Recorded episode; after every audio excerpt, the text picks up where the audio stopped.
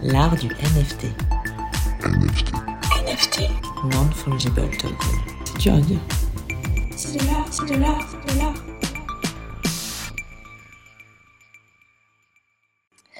Bonsoir et bienvenue dans ce nouvel épisode de l'art du NFT. Benjamin est artiste et moi, Lucienne Rivron, je euh, dirige une maison de vente aux enchères à Paris. Avec Florent Turin, notre Joker Tech, nous animons chaque semaine en direct de Clubhouse une conversation autour de l'univers incroyable des NFT. Nous décryptons l'actualité du moment, nous invitons des artistes, des protagonistes du crypto art, et ainsi nous explorons le potentiel infini de ces fameux actifs numériques appliqués au monde de l'art et de la culture en général. Vous pouvez participer à l'émission en direct tous les mardis à 18h ou vous rendre sur vos plateformes de streaming préférées sous forme de podcast. Vous pouvez aussi suivre notre actualité en vous abonnant à notre compte Twitter, arrobase art du NFT. Et c'est parti pour l'épisode du jour en ce euh, mardi 1er mars 2022. Et euh, nous sommes vraiment heureux et heureuses d'accueillir Niwin ce soir. Bonsoir euh, Niwin, on t'appelle comme ça, hein? Salut Lucie, ouais, ouais. Tu Ouais, ouais. Oui, oui. Enfin, pour l'instant, mon... Ou Nicolas, c'est pas, c'est pas un secret, mais Ouais, voilà. je voulais pas doxer comme ça, de but en blanc. Non, non, non, non, c'est pas, c'est pas très grave non plus. Ok, bah alors bienvenue Niwin, on est vraiment très, euh, très content de t'avoir. Bah, Et aussi, euh, merci pour voilà, l'invite. On va, euh, comme d'habitude, d'abord faire une petite, un petit point d'actu avec Benjamin, puis on va euh, longuement t'interviewer, revenir sur ton parcours, euh, ta collection, tes projets, etc. Et à nos auditeurs et auditrices, vous pourrez intervenir en fin de room, on vous donnera la parole avec grand plaisir. Et pour l'instant, la parole, je la donne à Benjamin pour le petit point d'actu. Oui, je voulais parler de la deuxième série euh, de NFT que sort le grand artiste Damien Hirst, dont on avait déjà parlé, qui a, fait- qui a sorti une première série, mais là c'est la deuxième qui s'appelle The Empresses, et ce sont des prints qui représentent des œuvres à base d'ailes de papillons. Alors moi je suis pas fan des œuvres de Damien Hirst, qui pourtant est un grand artiste depuis 30 ans, on, on suit son travail, mais j'adore, j'adore les œuvres faites avec les, les ailes de papillons, il fait ça depuis une vingtaine d'années parce que il associe, euh, il, agence euh, des milliers euh, d'ailes de papillons pour créer des, motifs absolument sublimes qui ressemblent à des vitraux de cathédrale ou alors comme des tapis orientaux avec des, motifs géométriques. Il y a beaucoup d'abstraction. Je trouve qu'il y a beaucoup de poésie dans, ce travail-là. Donc j'ai suivi ça de près, cette série de NFT, donc ça représente 5 prints, hein, mais en milliers d'exemplaires, hein, comme toujours avec Damien Hirst. Et alors cette fois-ci, il pose une question intéressante concernant les NFT. C'est-à-dire qu'il dit à tous les acheteurs de, du NFT, donc l'image digitale, que vous n'êtes pas du tout pressé de recevoir euh, le print chez vous.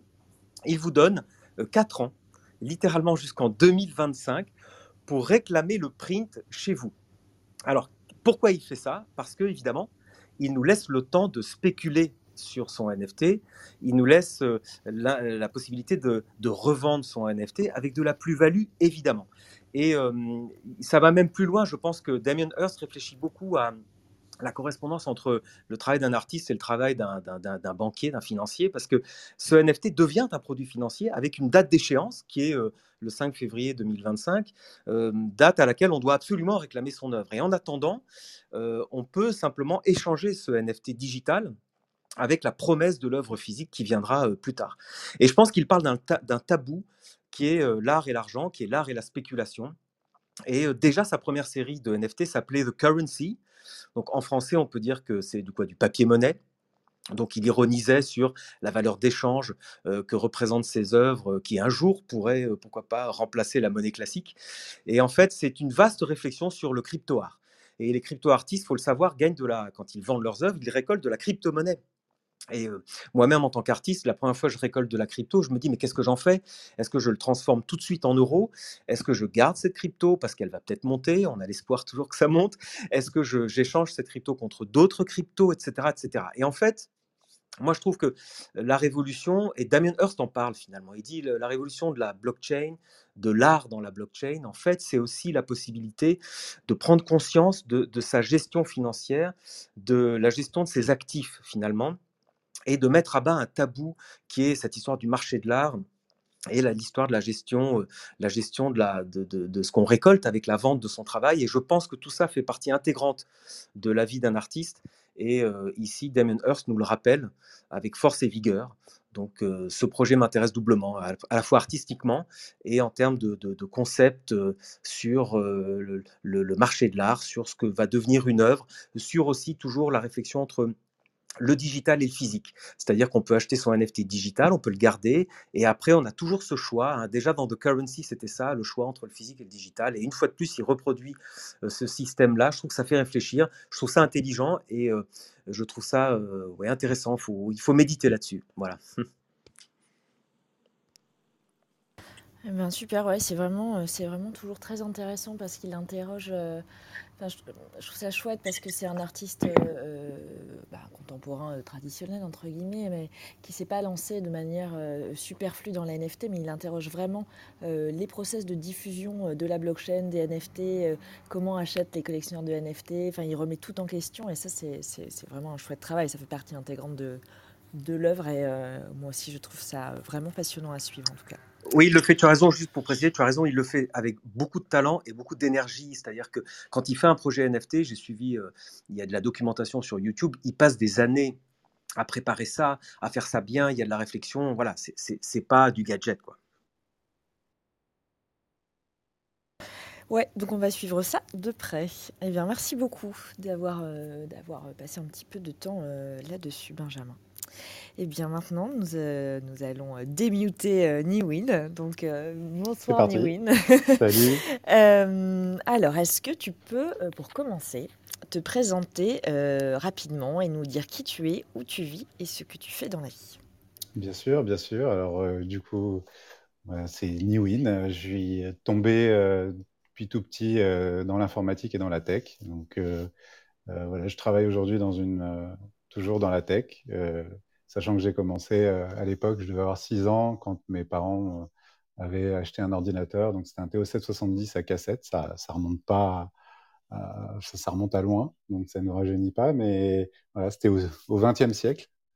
Euh, j'ai enchaîné sur évidemment d'autres d'autres ordinateurs comme ça jusqu'à ce que ça, ça se modernise. Et j'ai toujours suivi ça de, de très près. J'ai toujours été passionné par un peu par l'informatique d'une manière générale parce que ça, ça, ça, m'ouvrait des portes, euh, ça m'ouvrait des mondes en fait, et que ce soit à travers le jeu ou à travers les logiciels en fait. Euh, là, donc euh, ça, ça, a vraiment commencé, ça a vraiment commencé comme ça.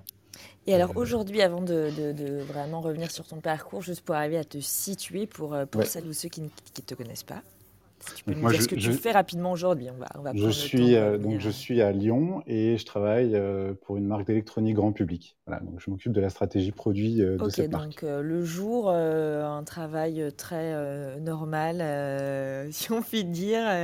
et, et voilà. Mm. Et, et, le soir, un deuxième travail pratiquement en fait depuis, depuis des mois avec le, la crypto, les NFT, enfin depuis des années même on peut dire. ce dont on va parler. Donc, il y a vraiment, on, on est avec Dr. Jekyll et Mr. Hyde.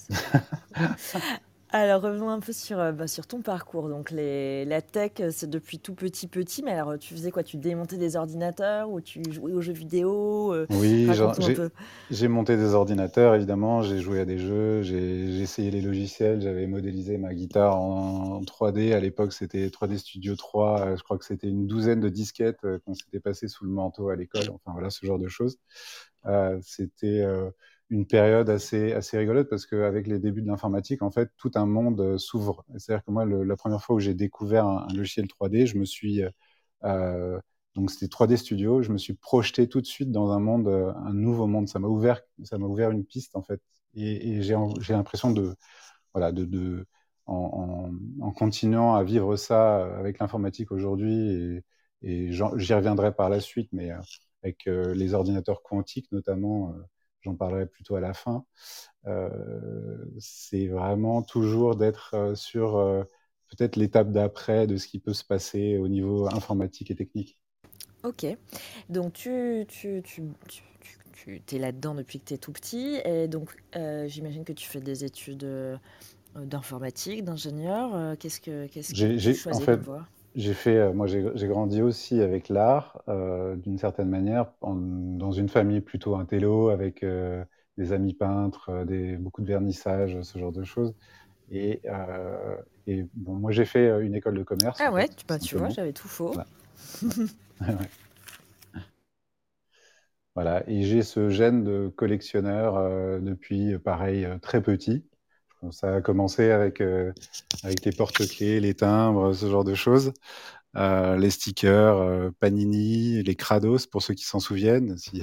Mais alors ça c'est marrant parce que moi pour fréquenter des collectionneurs et des collectionneuses au quotidien, on se rend vraiment compte que les, les, les- vraiment les gros collectionneurs de NFT effectivement ont les mêmes névroses que les collectionneurs de euh, cartes Pokémon, timbres, etc. de, de collectibles en fait. Ah, Et, bah, clairement, ouais. et c'est vraiment des, des- des types de personnalités particulières. Je pense, je pense vraiment, que c'est un gène, hein, mm, oui. Ouais ouais. Donc toi tu as Donc, ce gène-là en plus de l'intérêt pour l'informatique et de l'intérêt pour l'art. Donc ah oui, oui, parce que il y avait il y avait un certain nombre de, faisceaux là quand même. ce qui, ce qui est, ce qui est rigolo, c'est qu'avec euh, avec ce genre de, si, si tu veux, avec les cartes, par exemple euh, Magic, je vais prendre l'exemple des cartes Magic, à l'époque, euh, il s'agit déjà, euh, d'une certaine manière, un peu comme dans les NFT, d'être early et d'avoir les premières éditions. Et on se rend compte que certaines cartes vont prendre énormément de valeur par la suite et permettre de financer euh, un, un jeu euh, qui sera peut-être plus, euh, plus plus puissant ou plus plus joli ou voilà. Enfin, on, on y trouve quelque chose en fait en, vrai démarrant très tôt. Niwin, tu as raison. euh, D'abord, je trouve que tu avais tout pour devenir un, crypto-artiste, clairement, puisqu'il y avait plusieurs dimensions dans ton éducation. Bah, L'informatique, la- l'aisance, euh, la- l'aisance avec les ordis, et puis la collection, et puis l'art, etc. Et tu as raison, on retrouve tout à fait dans les PFP. Alors, ce qu'on appelle les collectibles ou les profils, les profils pictures aujourd'hui, aujourd'hui, les fameux CryptoPunk ou les Bored Ape dont on nous rebat les oreilles toute la journée dans la presse. Pourquoi pas? Moi, j'aime beaucoup, hein, j'adorerais avoir un CryptoPunk, mais expliquons que tu as raison de parler de ça, parce qu'expliquons ce que c'est. En fait, c'est exactement le parallèle avec, euh, à l'époque, les cartes téléphoniques, euh, les pins, ça. euh, les cartes Pokémon, les cartes Magic. Moi, tout ça, j'ai eu aussi. Et il y, avait des niveaux de rareté. Tu peux expliquer ça, d'ailleurs, les niveaux de rareté? C'est un Ben, concept qu'on découvre avec les NFT, mais qui existait avant. Ça existait avant, évidemment, en physique à l'époque, avec ces cartes-là, et les éditions alpha, bêta, euh, euh, et- etc. Enfin, c'était les noms vraiment des premières éditions des cartes Magic. Certaines valent, euh, valent des fortunes aujourd'hui parce que c'est la rareté et les éditions limitées déjà à l'époque qui, qui, font qu'aujourd'hui, ces cartes-là ont vraiment de la valeur. Et on retrouve aujourd'hui ce phénomène-là dans le digital. Sauf que ce qui a été peut-être un petit peu dur à comprendre pour le grand public, mais c'est, je pense que ça, va changer progressivement, c'est qu'on puisse avoir un intérêt à collectionner un, bien digital, en fait. Oui, oui, oui, c'est la vraie révolution, c'est la propriété digitale, c'est à quoi, ça rime. Et, en plus, quel est quels sont ces niveaux de rareté sur une image Sur un JPEG, comment on définit de la rareté Mais donc ça, ça t'a plongé là-dedans. Mais alors, donc j'imagine que ce qui, les NFT, tu as, tu as dû aborder ça. Enfin, j'imagine qu'on, je sais pas si c'est le moment de parler de ça. mais Lucie et Léonore, en général, on, on, on aborde ça un petit peu après, mais peu Oui, importe. oui, Bon, mais tu t'es lancé. Pour, euh, écoute, euh, je- je- prenons des, des sentiers, euh, sortons des sentiers battus. hein. si si tu veux, ça continue, ça continue pour moi un, un petit peu euh, par la suite avec euh, les vinyles aussi. Euh, on- ma femme me reproche euh, d'avoir déménagé euh, à cause de ça, ma collection de vinyles. Enfin voilà, tu- donc euh, on peut aller très loin dans la collectionnite, mais euh, bon. euh, Alors, Voilà, moi, ce qui, ce qui se passe euh, dans, dans mon métier, c'est que je rencontre les équipes de Ledger en, en parce 2017. qu'à ce moment-là, donc tu fais une étude. Enfin, moi, j'aime bien vraiment avoir une, une belle vision du, du parcours des gens parce que c'est souvent intéressant euh, pour savoir Oui, comment ils sont arrivés là où on les rencontre. Donc, tu fais une école de commerce. oui. Tu as ce background technique et artistique. Vers quoi tu te diriges après, en parallèle de ta collectionnite qui, j'imagine, occupe tes loisirs? Alors, mon premier boulot, ça a été de, euh, en fait, de, euh, comment dire, de lancer une marque euh, propre de d'ordinateurs montés en France, fabriqués Ok, en France. ok, ok. Voilà. Donc, approvisionnement des pièces dans une usine, s'assurer que la production se fasse correctement et qu'ensuite les machines soient livrées à tous les clients. D'accord, Donc, tu c'était c'était un développes projet. finalement une, une carrière de gestionnaire de prod ou de Ouais. contrôleur de gestion assez classique? Voilà, pro- product manager ou st- voilà, Ouais. exactement. Ouais. Et alors, qu'est-ce qui se passe? À quel moment, euh, à quel moment tu, tu découvres les NFT Enfin, là, Donc ça c'est ça c'est au tout début. hein. Aujourd'hui, euh, moi ouais. je, je dirige simplement euh, la stratégie d'une marque. euh, dont, dont je tairai le nom pour Oui, pas doxer, mais voilà, enfin, et Euh, toujours, toujours dans l'électronique, si tu veux. Mais alors, euh, ce qui se passe, c'est que je rencontre les, qui- les, c'est les- ça, tu rencontres l'équipe de Ledger. le, on le, était là. le moment euh, un peu où ça bascule, si tu veux, sur la crypto, c'est la, la rencontre avec Ledger. Comment tu les rencontres et à quel moment?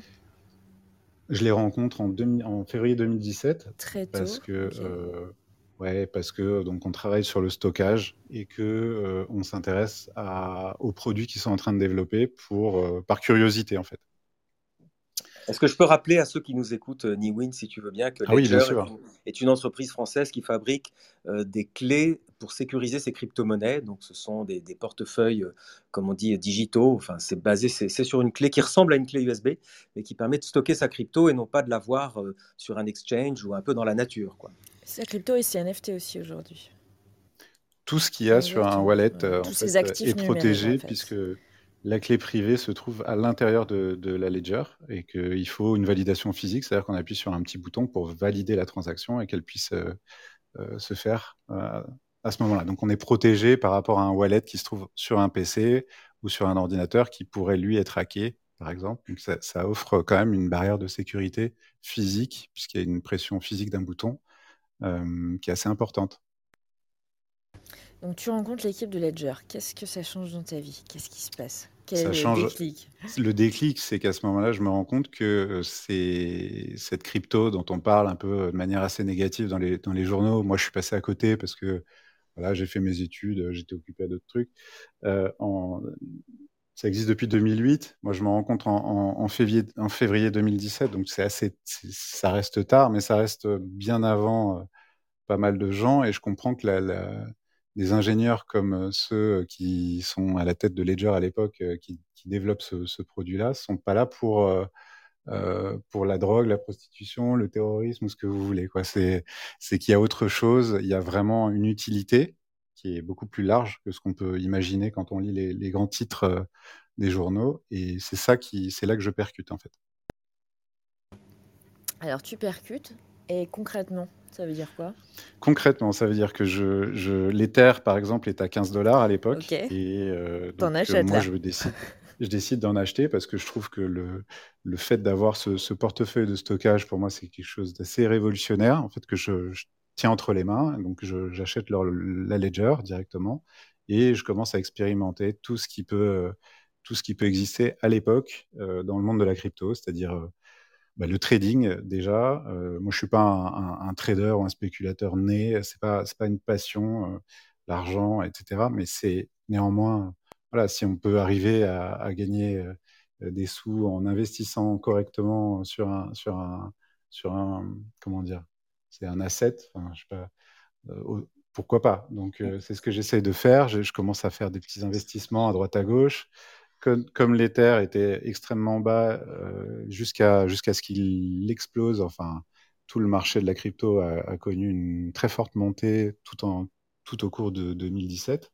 Donc, en fait, entre le trading, les ICO à l'époque, c'est les levées de fonds par le biais de tokens, je, je me, voilà, mon, mon portefeuille grandit assez vite. Ouais, mais alors attends, je t'arrête, Niwin, parce que Ouais. c'est int- intéressant. Tu viens de me dire que tu as touché de l'Ether à 15 dollars. Et c'est ce que j'explique à tout le monde, parce que les gens ne comprennent pas les prix. Mais il faut comprendre qu'un. euh, prenons un CryptoPunk. Aujourd'hui, un CryptoPunk se vend en Ether. Il se vend 4000 Ethers. Je dis, je dis comme ça Exact, au, ouais. au hasard.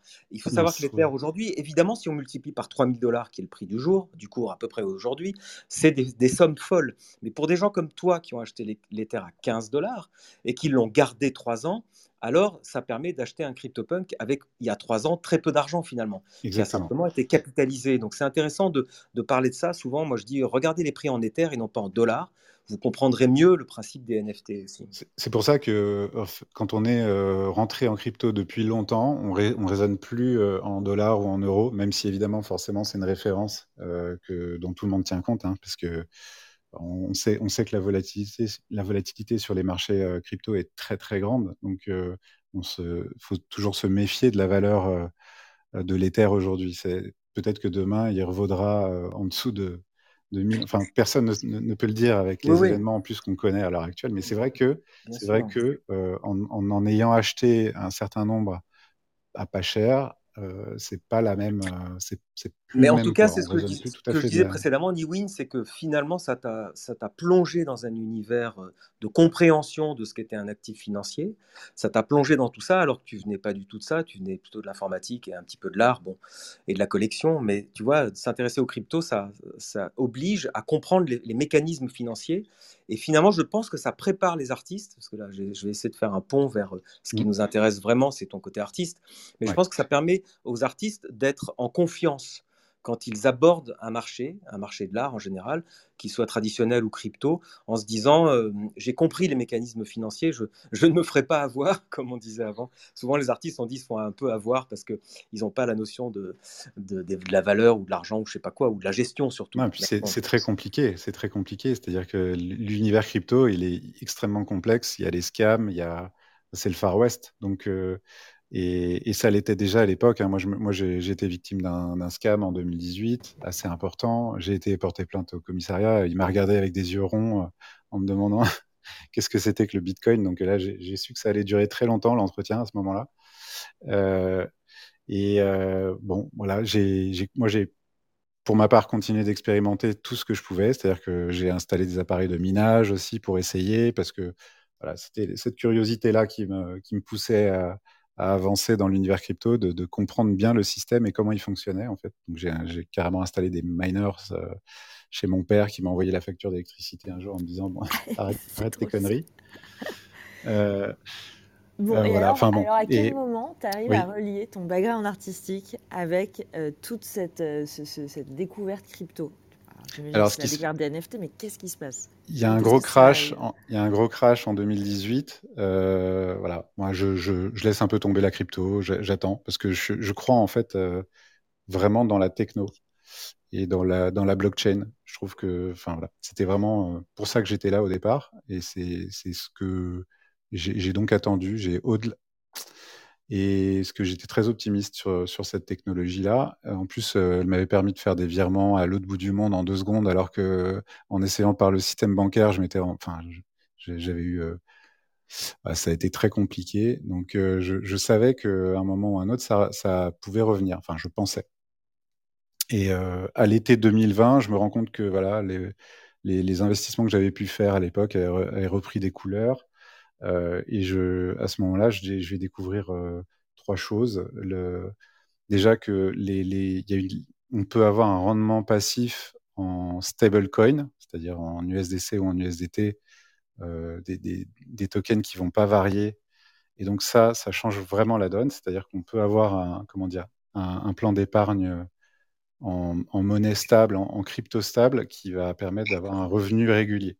Ça, c'est la, spécialité de notre ami Florent, là, qui t'écoute, et je pense qu'il connaît ça par cœur. D'accord. Et donc là, ça, personnellement, puisqu'il y a quand même à un moment une partie stratégie euh, sur euh, la, la crypto, comme tu disais, euh, justement, qui peut être problématique quand on vient juste pour l'art, il faut quand même avoir conscience qu'il y a cette partie crypto, token, tokenomics, économique. Et, et- et c'est vrai que d'avoir un, un revenu comme ça, qui sera, qui, qui va être stable en, en, en, en- en crypto-monnaie, bah, du coup, ça, ça devient, par- moi, pour moi, vraiment partie intégrante de ma, de ma Euh. Tu, tu parles de, de ça, ce que tu dis est assez technique euh, pour les gens qui nous écoutent, mais c'est intéressant. Moi, j'aimerais bien parler aussi. Tu vois, par exemple, Oui. on parle de, tu parles de stablecoin. Alors, il faut expliquer aux gens qui ne savent pas. En fait, c'est un, Mm. c'est un crypto, c'est une crypto-monnaie qui est stable, qui est adossée au dollar. Une, euh, une crypto égale un dollar et ça bougera jamais. Donc, c'est pas du tout euh, dans la volatilité. Et beaucoup de personnes me disent, mais pourquoi les marketplaces comme OpenSea, par exemple, qui est quand même la première marketplace mondiale, Mm. pourquoi est-ce que les prix sont jamais en stablecoin Comme ça, au moins une œuvre qui est vendue euh, bah, 10, euh, euh, 10 euh, USDC, donc 10 euh, crypto-monnaies stables, vaudront 10 dollars, 10 euros et point barre, quoi. Et que ça ne bouge jamais, tu vois. Donc c'est une réflexion intéressante. Je, je pense que tu n'as pas la réponse, moi non plus. J'ai pas vraiment la réponse. C'est vrai moi, que. je, me, je me permets de, de quand même réaxer le sujet parce que je, je vois l'heure tourner et Ah on oui. va parler que de crypto-monnaie. on n'a pas encore parlé d'œuvres d'art. Alors je vous propose qu'on fasse vite. une room, euh, la finance, euh, la- une, une DeFi, l'art La, de la la finance pour tous. voilà.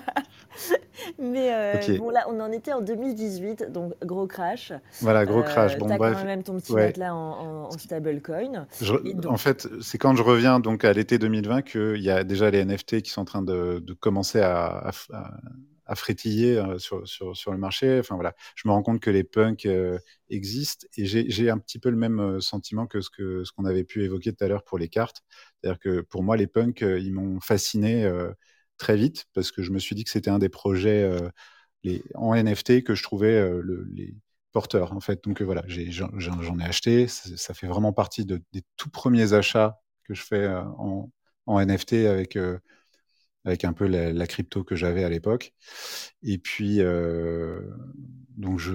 Est-ce que, est, -ce que ce punk, c'est celui qu'on voit? Alors, il, lui, je l'ai acheté très tôt aussi, en septembre 2020. Ouais, ouais, ouais, Ça fait partie des. Ben, c'est pas forcément un punk euh, qui est, qui est super rare ou qui a des traits, voilà, mais c'est celui qui me plaisait bien. Et donc, du coup, je, je m'étais dit à l'époque, euh, j'allais l'utiliser comme avatar.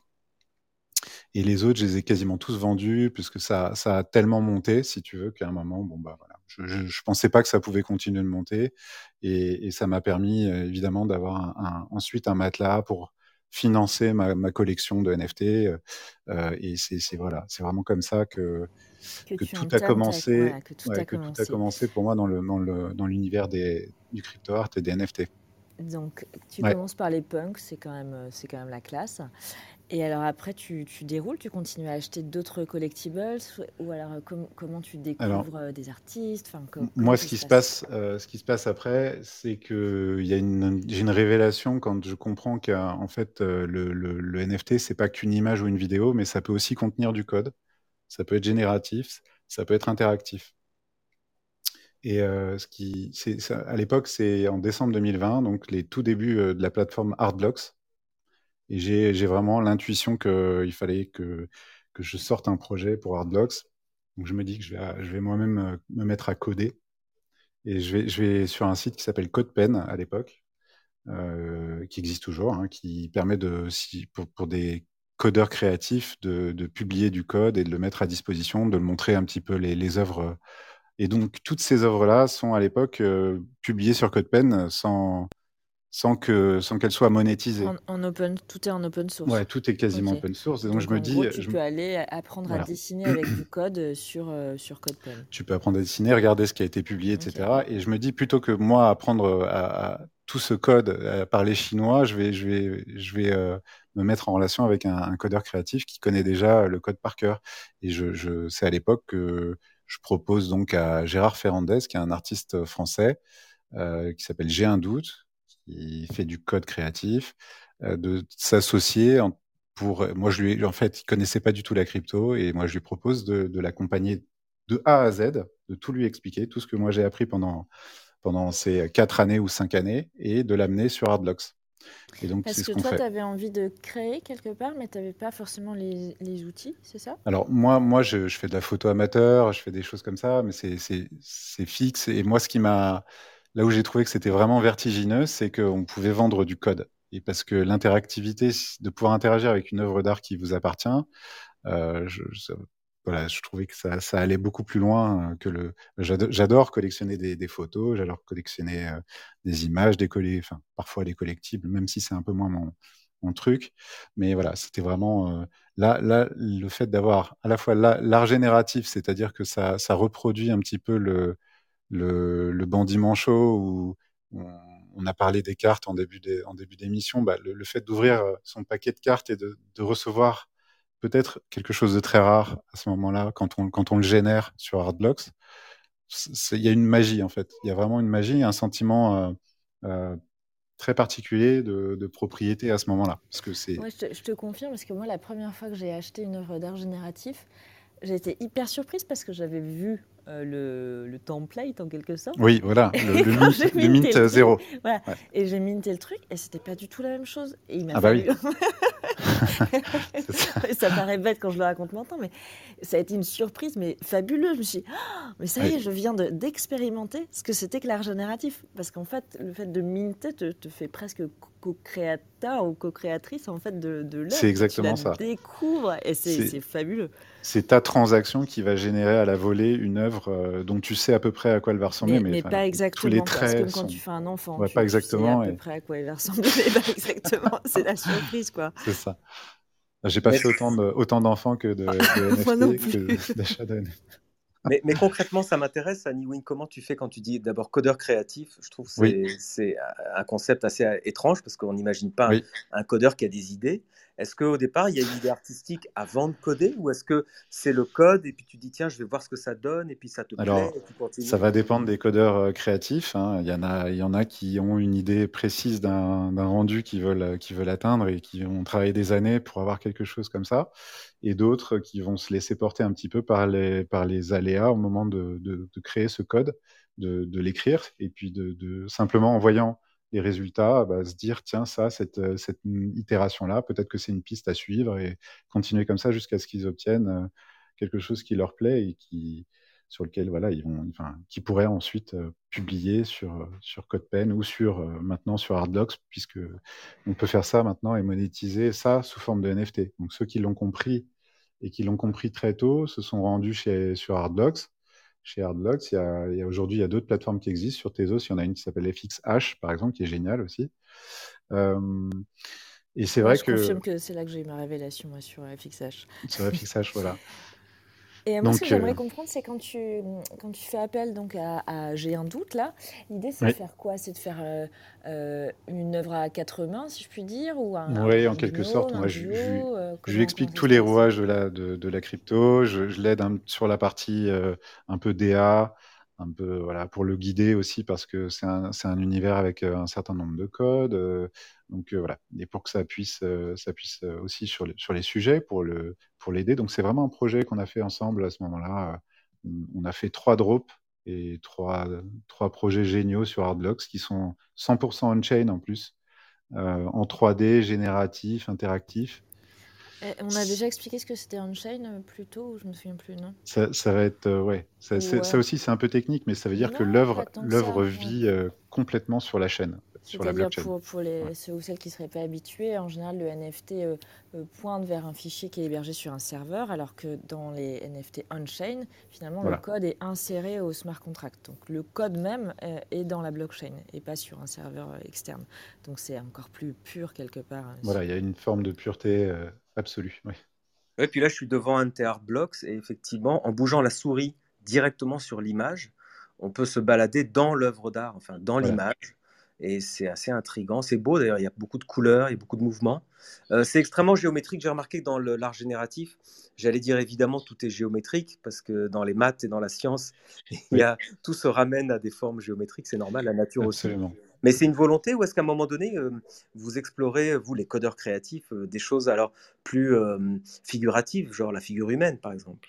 Alors c'est ça, ça, va être, il y a plusieurs, y a plusieurs barrières techniques qui font que si on veut pouvoir minter un script, il faut qu'il soit assez réduit. En fait, si on veut le mettre sur la chaîne 100% on-chain, il faut qu'il soit réduit en taille. Donc on ne peut pas se permettre de faire trop de, de chichi, il faut que ça reste des formes simples. Euh, c'est un petit peu comme si euh, aujourd'hui on se disait qu'on est à la préhistoire de la blockchain et que sur la blockchain, euh, aujourd'hui pour minter un script à l'époque comme ça, comme celui de, je sais pas sur sur quelle œuvre tu es, c'est peut-être Ignition, mais ouais, Ignition, ouais, exact. il fallait compter un Ether entier pour pouvoir mettre le script en entier de 18 kilobits ah ouais, kilobytes sur la, voilà, euh, kilooctets sur la chaîne. D'où euh, l'intérêt de passer sur FXH euh, sur tes os qui est moins. Voilà, alors après, sur FXH, les gens regardent un peu moins la qualité du code que sur, sur Hardblocks à l'époque. Enfin, y a, y a, voilà. On peut jouer beaucoup plus avec les layers et, et, et jouer avec les figures, comme tu disais. C'est possible, hein, bien sûr que c'est possible. C'est simplement que là, vraiment, on est sur quelque chose de purement euh, on-chain. Mais c'est très inspirant ce que tu dis, ça donne beaucoup d'espoir à, beaucoup de gens qui, ont, qui, sont simplement des créateurs, mais pas forcément dans leur tête, en tout cas des artistes comme euh, l'histoire nous le raconte, c'est-à-dire il faut avoir fait l'école des beaux-arts, il faut avoir étudié le dessin, alors qu'en fait on peut être artiste tout à fait comme toi, c'est-à-dire avec des envies, maîtriser du code maintenant et, et, faire vibrer ce code pour transmettre une émotion en fait. Alors le, le, code, ça reste, euh, j'ai un doute, qui, donc Gérard, euh, qui le développait à l'époque. Moi, je l'ai aidé à cadrer le projet, si tu veux, sous forme un petit peu d'agent, on va dire, ou quelque chose de cet ordre-là. Euh, et, et c'est comme ça qu'on a, qu'on a avancé ensemble. On a découvert ensuite que sur la plateforme Iketnunk, euh, on pouvait faire la même chose sans avoir les contraintes de Hardblocks. Euh, C'est-à-dire les contraintes, c'est que chaque projet doit être avec une date bien précise. Il y avait une liste d'attente qui commençait à s'élargir énormément. Or, euh, Gérard euh, avait envie de publier euh, très, de, manière euh, très libre, plus libre en, tout cas. Et sur Iketnunk, on a, on a, on a pu faire ça. Donc, on a pareil, Iketnunk, je crois que moi j'ai comm- commencé à collectionner des pièces à partir des, des 300 ou 400, en fait, des numéros, hein, je dis, parce que c'était. Aujourd'hui, je crois qu'on est à l'objet, l'object euh, 6 600 000 quelque chose. Donc voilà, il faut, faut se représenter qu'en en quelques mois, on est passé des objects euh, 3, 1, 2, 3, 4, 5 qui, qui ont disparu du coup parce que c'était un autre smart contract. Euh, voilà, moi j'ai. Bon, on a commencé très tôt Bon, en fait. ouais, mais Et, et c'est. c'est- Moi, je suis devant, je- pardon, je suis, sur- je suis devant ta collection ouais, j'allais, merci Benjamin. J'allais, j'allais Ouais. aussi réaxer là-dessus. Ouais, c'est intéressant. Non, mais je te laisse la parole, Lucie Léonore. J'aime beaucoup ta collection. Voilà, je voulais dire qu'il y a du figuratif aussi, et qu'il n'y a Oui, pas que de l'art génératif du tout. non, pas du tout. Non, non, pas du tout. J'ai vraiment, euh, je suis assez éclectique dans mes goûts, donc je peux être euh, parfois attiré par des, par de la BD, par, euh, par plein de choses différentes en fait, et, et- ou des choses beaucoup plus pointues comme euh, Def Beef euh, qui fait du code C++ 100% on-chain, qui est un, c'est un truc de fou. Il y a Refik Anadol que j'adore aussi, qui, que vous devez connaître forcément, qui, Oui, c'est une star, Rafik qui est c'est une star. une, une star incroyable. Et t'as Pascal Boyard aussi. Pascal Boyard, euh, Bill Ellis avec euh, un peu de dark art, euh, des choses comme ça. Ça, t'es sur la collection euh, Ouais, en fait, ta collection, on peut la, on peut la voir à- à- de deux manières là en ce moment. Donc, Oui, la plus facile, euh, c'est sur Showtime. C'est très pratique ce site parce qu'en plus, on peut, on peut voir euh, ta collection sur plusieurs blockchains, à la fois sur Tezos et à la fois sur, euh, sur les différentes plateformes d'Ethereum. Donc, c'est vraiment chouette. oui, c'est pour ça Et que j'ai mis ça là. mais- ouais, tu es aussi exposé, hébergé, si on peut dire, par, par Elix. Est-ce que tu peux nous, nous raconter un petit peu ça? Alors oui, qui s'est passé, c'est que j'ai eu la chance déjà euh, sur le CADAF au Vivatech euh, d'être invité à un talk avec euh, Sébastien Borget à l'époque, grâce à Jean-Baptiste Dacosta de Borgard. euh, et j'ai fait plein de rencontres super en fait. Et c'est là où on imagine le collectionneur. Enfin, je pense que certaines personnes imaginent que c'est pas si social que ça le- d'être, euh, d'acheter des NFT et qu'on est enfermé chez soi, mais pas du tout en fait, pas du tout, on se voit tout le temps tout. et, Voilà, et c'est ça. on, Il y a, on il y a adore tout un, Une tout un communauté euh, toute une, communauté IRL. Voilà, donc j'ai rencontré, euh, j'ai eu la chance d'aller à l'atelier de Neil Beloufa, par exemple, qui a été euh, interviewé chez vous. J'ai Hermine aussi, Hermine Bourdin, à qui j'ai acheté une sculpture. Macha Maskina, qui, que j'ai rencontré sur le stand du CADAF, Ouais, qui travaille aujourd'hui pour la collection. Absolument, Ah, je connais, avec qui que tu connais aussi Ouais, alors, on a une soirée ensemble la semaine prochaine. Et donc, Yacine, qui- que l'on a interviewé ici aussi, Et Yacine, qui voilà. a dû te, euh, ben voilà, te, te proposer de participer au, au projet, à l'e- à l'exposition euh, Elix euh, à Lyon qui a commencé le mois dernier.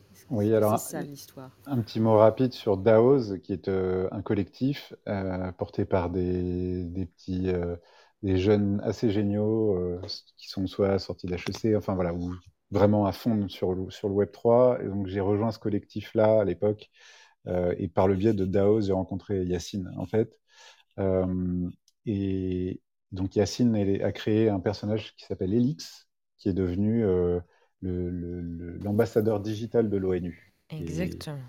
voilà. Et Yacine et Adeline, qui dirigent la fondation Elix, font vraiment des choses incroyables pour que le Web3 euh, en fait, puisse servir à d'autres objectifs que simplement le bout de son nez, de son propre nez, avec euh, du développement durable, avec euh, voilà, du partage et l'esprit euh, WAGMI. Euh, donc c'est vraiment, c'était un, un bonheur de, de les rencontrer. Et ce qui s'est passé, c'est que ils avaient euh, donc euh, pour pour euh, la collection des 1111 Elix, ils ont organisé une exposition dans une galerie à Lyon, La galerie 1111. la galerie 1111 qui porte le même nom.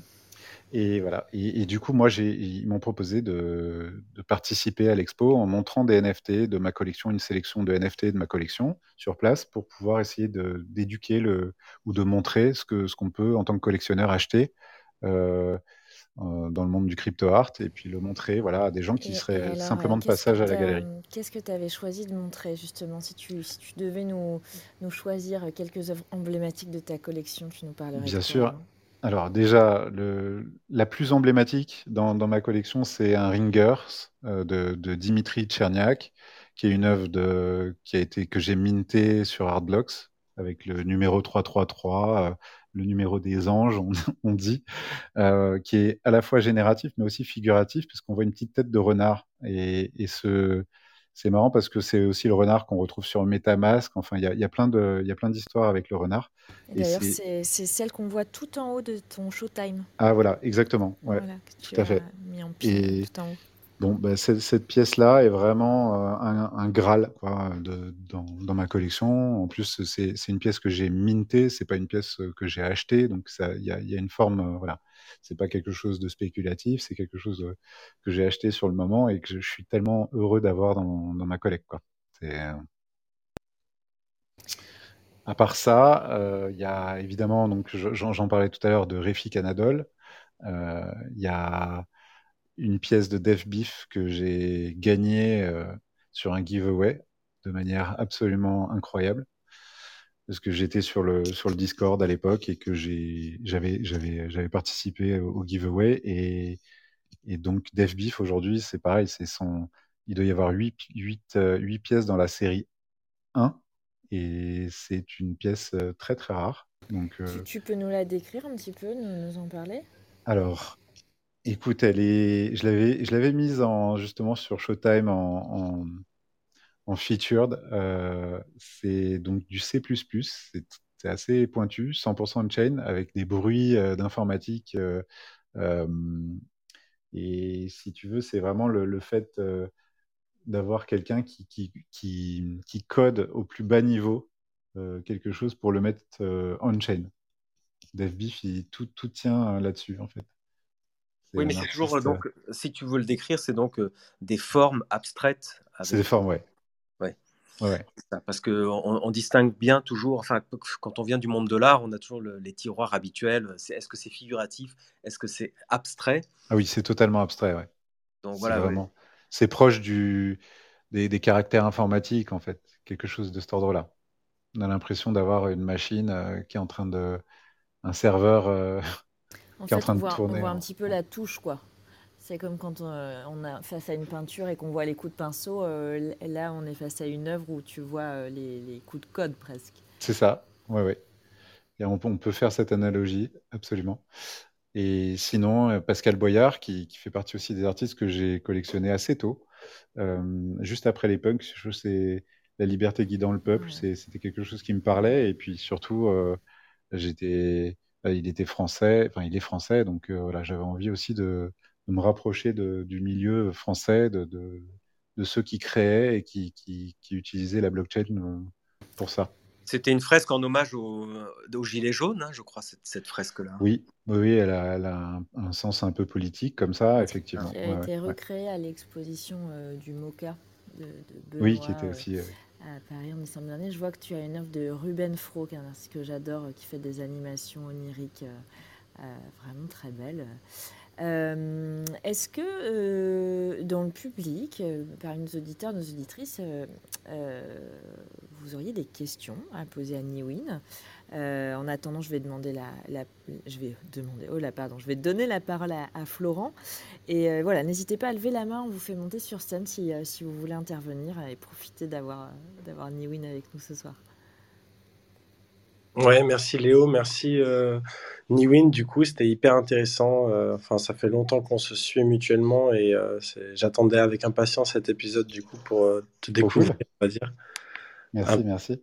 Un peu plus. En tout cas, c'est très cool. Tu nous as fait une belle intro sur tout ce qui est euh, art génératif et on-chain, ce qui manquait peut-être à notre audience. Et je voulais te demander euh, une question euh, un peu basique, mais qu'est-ce que tu conseillerais aux gens qui veulent se lancer justement comme euh, tu vois, accompagner des projets NFT? On voit qu'il y en a de plus en plus et il y a de plus en plus besoin d'aide aussi. Ça serait quoi tes, conseils basiques, on va dire, pour aider les gens à faire ça? Alors, mon conseil de, base, c'est vraiment d'avoir fait ses propres armes, euh, c'est-à-dire quand même euh, se lancer aujourd'hui dans le monde crypto, même si ça va, ça va se simplifier, je pense, à l'avenir, et ce sera peut-être plus secure. Il y a quand même énormément de risques.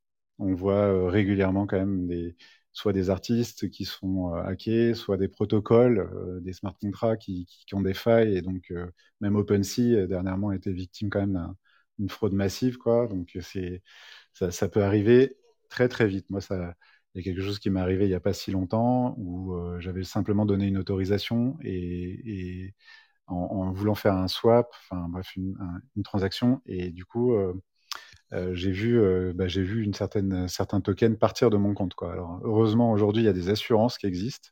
Ça aussi, c'est assez, c'est assez marrant, mais c'est, on commence à voir le monde de l'assurance euh, permettre à des, à des plateformes euh, d'assurer leur, leur, token. Donc voilà. Ouais, c'est timide hein, pour le coup, euh, pour être à fond dans le sujet aussi. elles ne se mouillent pas trop trop non plus, les hmm. assurances. Hmm.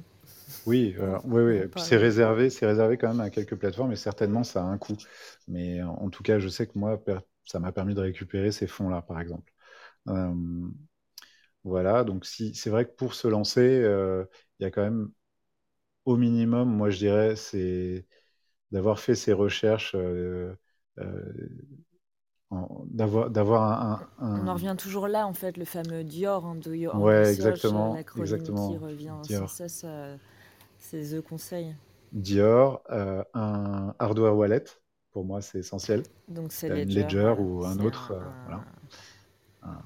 au minimum. cold wallet même, on peut dire. Voir, voir un cold wallet. Alors voilà, idéalement, on peut même, on peut même avoir un, Gnosis euh, safe, mais bon, là, ça devient. C'est, a perdu peut-être l'étape d'après. voilà. Donc, non, mais euh, après, bon, c'est. Euh, rien n'est impossible. On peut quand même faire des, heureusement des choses simplement sans, sans prendre trop de risques. Et, mais c'est de s'adresser aussi et d'essayer de, de, faire partie de la communauté pour essayer d'avoir un maximum d'infos et, d'éviter de se faire, de tomber dans des pièges. Quoi. Il y a des mm. pièges assez simples et à connaître. On a Axel avec, euh, avec nous. Salut Axel. Bonjour, merci. Euh, salut. Salut. Moi, je, voulais juste te saluer, Niwin, parce que pour moi, es, tu fais partie des, bah, des, grands, un peu comme Naiko, euh, P-Boy. merci. Et franchement, euh, sur le plan technique, on a besoin de plus de personnes comme toi qui comprennent bien les choses, qui, qui ont un esprit logique et prudent aussi car euh, je t'ai écouté et tu disais que tu avais euh, commencé à te mettre dans les cryptos un peu plus tard que, que, que je sais pas, d'autres personnes. Et pour moi, c'est un, c'est un signe euh, de précaution, en fait. Et je pense qu'il faut ce genre de précaution quand on crée dans la blockchain. Et que des gens, de, les, les, les, la plupart des gens devraient avoir plus de, faire plus de recherches pour. Avant de se lancer, d'installer un MetaMask et de voilà, et de, commencer à mettre des sous perso là-dedans. il faut y aller vraiment étape par étape, je pense. C'est vrai. C'est clair. Et voilà. Donc, en, tout cas, moi, je voulais juste te dire euh, salut, Win, et je suis très content. Ça fait plaisir, pareil, parce que je, te connais, euh, je te connais par euh, le biais d'Hermine, indirectement. Mhm. Et donc, ravi aussi de parler avec toi. Merci. Super. Merci beaucoup. Tout, ce, trop, de, trop de love. Hein, ce, qui montre à, ce qui montre à nos auditeurs que la communauté NFT francophone, en tout cas, est très soudée et on se connaît tous et on s'entraide. Et comme dit Niwin, c'est vrai qu'il y a plein de pièges. Il y, a, il y, a, des pièges un peu partout. Et en revanche, on peut les identifier, ces pièges. Et la communauté est là pour vous aider. En fait, il faut aussi aller sur Twitter. Euh, parenthèse, tout à l'heure, Niwin, tu as dit qu'on était tous dans un, un mouvement WAGMI. Et alors, évidemment, quand on n'est pas tous les jours sur Twitter, on se demande ce que veut dire WebMe, qui veut dire We all gonna make it. Et il y, y, a plein d'acronymes, en fait. Voilà, il y a des codes euh, dans la, la sphère NFT qu'il faut connaître. Et ça permet aux autres de se connecter entre, entre soi et d'apprendre sur la sécurité, notamment. Tu as, as, vraiment raison de mettre l'accent là-dessus. C'est essentiel pour les artistes, surtout qu'en plus, j'imagine que. Enfin, moi, je sais, hein, parce qu'à l'époque, euh, je faisais ça. J'ai comme j'essayais tous les logiciels, j'essayais euh, la suite Adobe, euh, mes, personne ne l'achetait, hein, personne ne l'achète, c'est trop cher. Donc euh, les artistes, ils vont, ils vont faire leur, ils vont craquer des logiciels, ils vont avoir leur PC qui est vérolé, puis ensuite on se demande pourquoi pourquoi on a perdu euh, tous les NFT et tous les, tous les tokens qu'on avait. Bon, c'est, Ouais, maintenant, ça on ne peut- peut plus l'acheter la suite Adobe. hein. C'est plus compliqué aujourd'hui. ouais. Est-ce qu'on a d'autres euh, personnes qui souhaitent intervenir? Hermine, si tu veux nous, venir nous faire un petit coucou, on sera ravis. On a Zaki aussi qui, qui Ah, revient, bien, deuxième Hermine. semaine. Salut Zaki. Euh, voilà, d'autres interventions.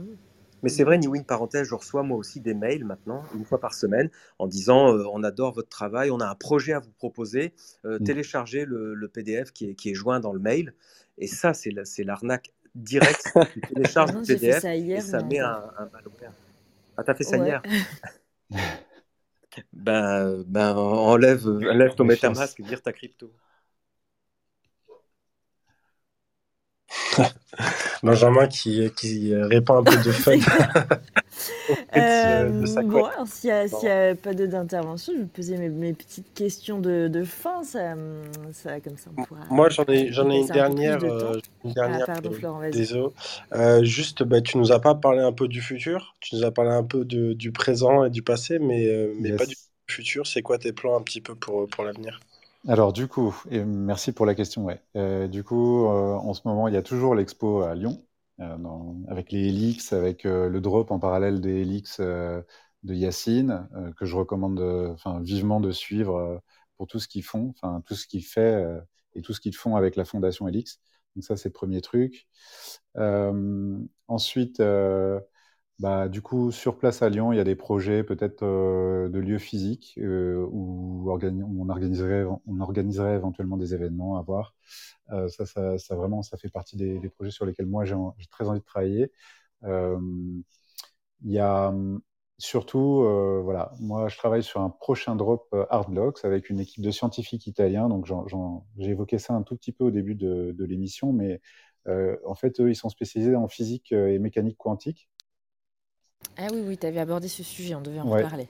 Et ce Vas-y. qui, donc ils travaillent, eux, c'est leur, c'est leur quotidien, si tu veux, et ils ont décidé de faire euh, de l'art à partir de la mécanique quantique. Donc euh, ça veut dire quoi? Ça veut dire euh, essayer de faire un rendu artistique d'une particule quantique. Euh, moi, quand j'ai j'ai- j'ai vu ça, euh, je sais plus euh, quand c'était, c'était il y a, il y a peut-être six mois ou, enfin bon, bref, euh, j'ai tout de suite adoré ce qu'ils qu'ils faisaient. Et en fait, je leur ai acheté leur Genesis en disant, bah Simplement, je, trouve que le, projet est super. Euh, C'était à l'époque, c'est un JPEG, hein, c'est pas, quelque chose d'interactif ou de génératif. Et en fait, ce, que j'ai su par la suite, et du coup, ils, m'ont proposé de, participer en, en collab euh, avec eux à toute la partie justement un DA, Artblocks, de les amener sur Artblocks, etc. C'est que ce que j'ai compris, c'est qu'ils avaient aussi la, la capacité de faire le code et donc de générer à la volée des, des pièces comme ça qui sont des représentations artistiques de particules quantiques sur lesquelles on peut interagir. Donc euh, voilà, ça c'est le, le projet qu'il y a dans les, Gros projet dans les tuyaux. dans les tuyaux à l'heure On actuelle. peut ouais. l'attendre pour quand ce drop là Ce drop, normalement, devrait avoir lieu d'ici une quinzaine de jours maintenant. Ok, et on peut suivre ça sur ton Twitter? Ouais, bien sûr. Ouais, Ok, ouais. on va suivre de près. Super. Voilà, c'est assez. euh, moi, ça, je trouve ça assez dingue parce que sont, ils sont vraiment géniaux et c'est vraiment une équipe de scientifiques. euh, tu vois, ils ne savaient pas forcément bien présenter les choses, euh, mais néanmoins, il, Salvatore, il est passé sur TEDx en Italie. Donc, ça, ça commence à faire du bruit. Il faut savoir que l'informatique quantique, on aura ça dans nos vies d'ici 5 à 10 ans, si, si tout se passe bien et si le monde n'a pas explosé euh, d'ici là. Mais euh, non, non, mais bon, enfin voilà, moi je, je suis optimiste et, et c'est vrai que l'in- l'informatique quantique, ça va être une révolution, en fait, euh, à, à- à pas mal de niveaux. Et c'est pour très bientôt.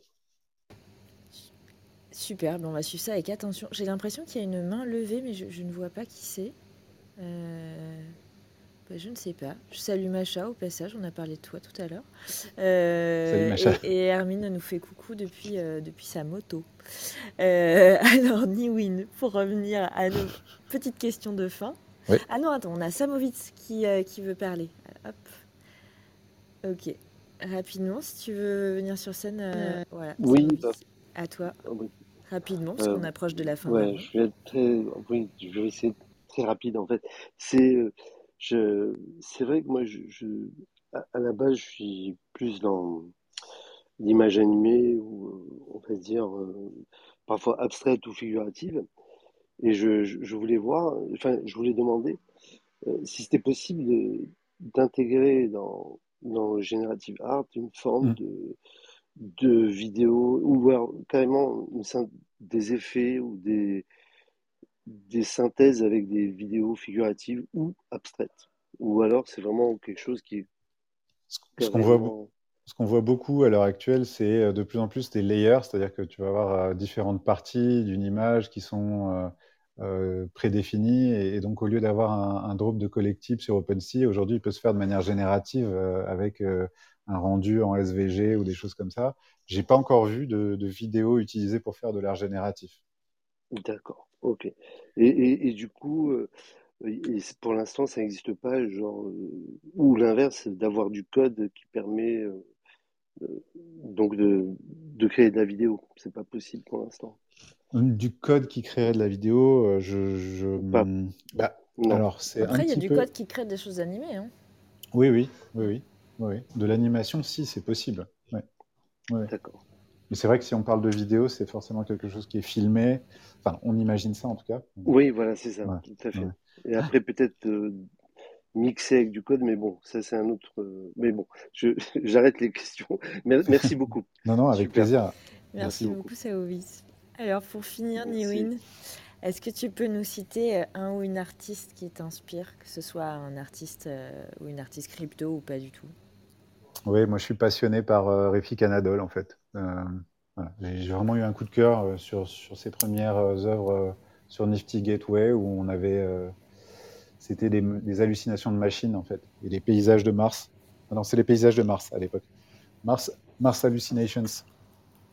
Et ça, c'est en fait savoir que c'est des sets de data qui génèrent des paysages martiens si, et qu'aujourd'hui il va avoir accès parce qu'il il, devient quand même extrêmement connu. Donc il a, un partenariat, je crois, avec la NASA. Il va avoir des, sets de données assez monstrueux à utiliser comme source en fait pour générer de, des, trucs artistiques en fait. euh.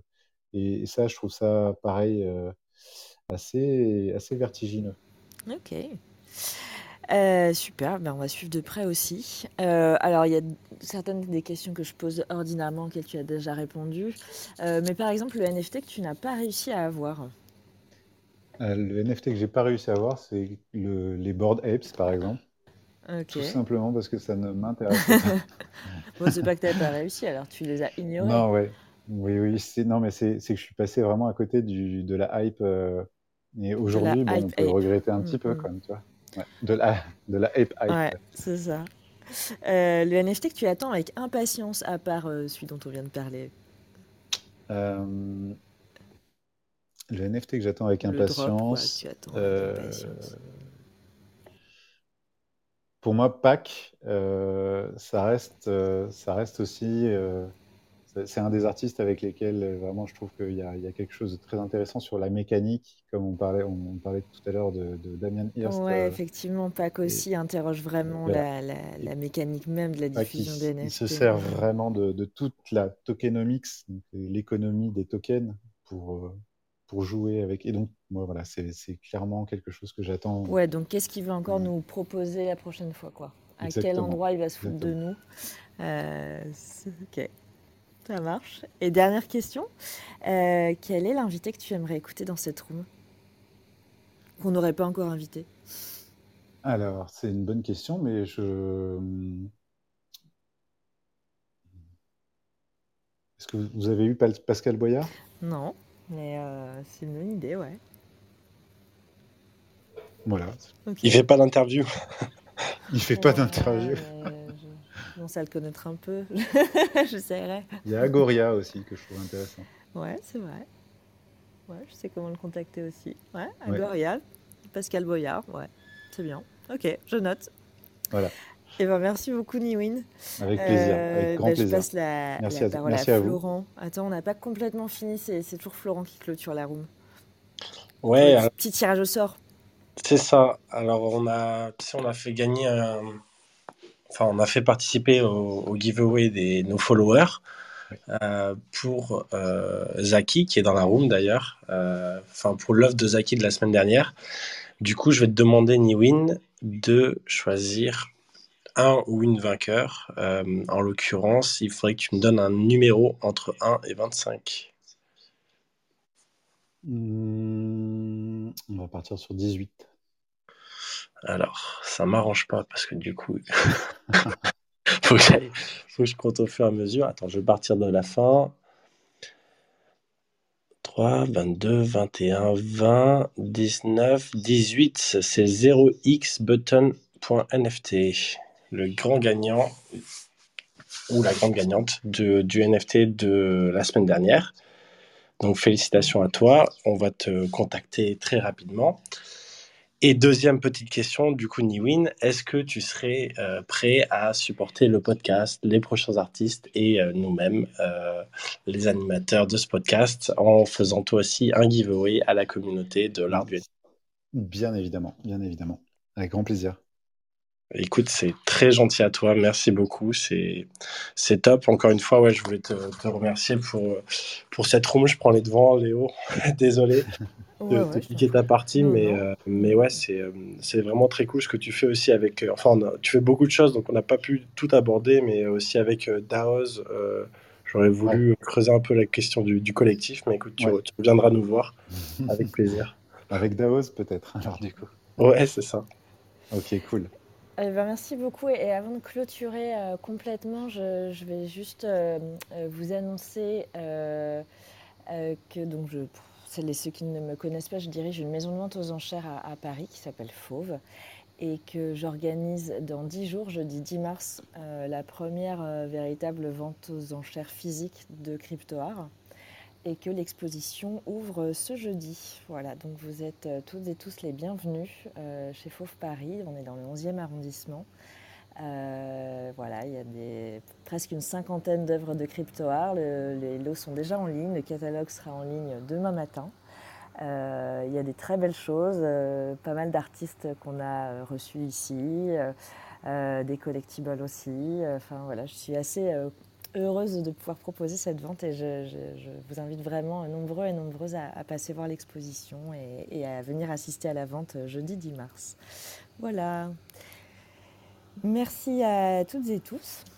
Euh, merci infiniment euh, Niwin. Merci Et, à euh, vous. Et puis euh, eh ben, à la semaine prochaine. À bientôt. À la semaine prochaine. L'art du NFT. NFT. Non-fungible token. C'est dur à dire.